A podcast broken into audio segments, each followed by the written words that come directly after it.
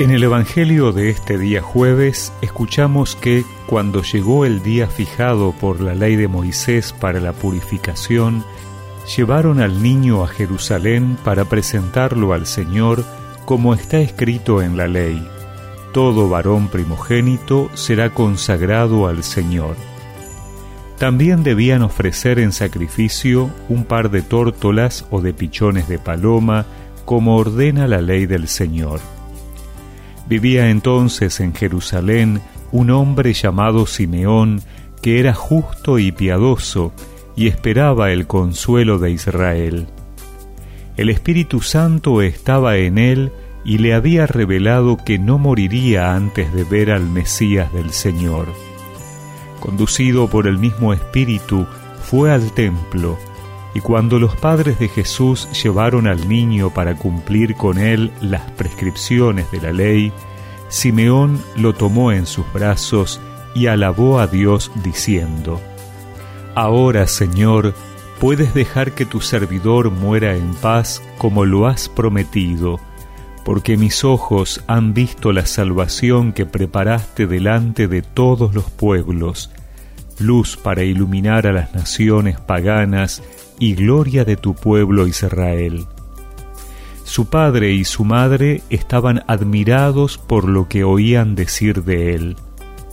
Simeón, después de bendecirlos, dijo a María la madre, Este niño será causa de caída y de elevación para muchos en Israel.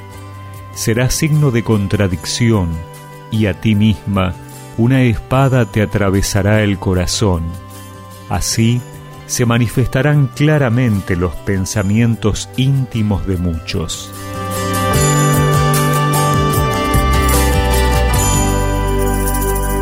Retomamos el camino de la Navidad con el Evangelio de la presentación de Jesús en el templo.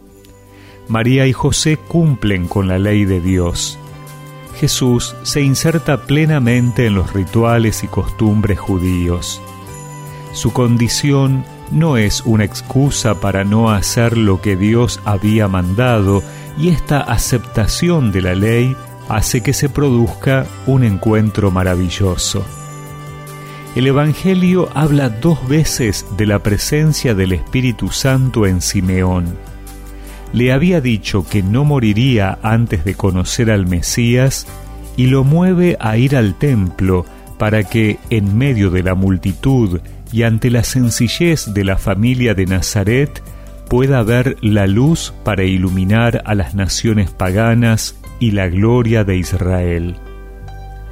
Cuando vivimos en la presencia de Dios haciendo su voluntad, como Simeón o María y José, el Espíritu Santo está con nosotros. Y es Él el que nos hace reconocer la acción de Dios más allá de las apariencias humanas. Es una visión de fe que nos permite ver que Dios va obrando en la historia en favor de los hombres, a pesar de que aparentemente no hay nada nuevo. Dios obra desde adentro de la misma humanidad y va haciendo surgir cosas grandes. Nosotros sabemos quién es el Mesías. No dejemos que la multitud tape su rostro presente entre los sencillos de nuestro pueblo.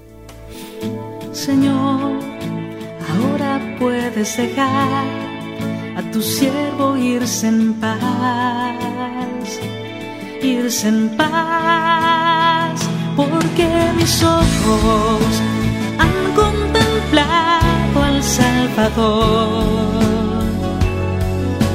Luz de las naciones, gloria de tu pueblo Israel.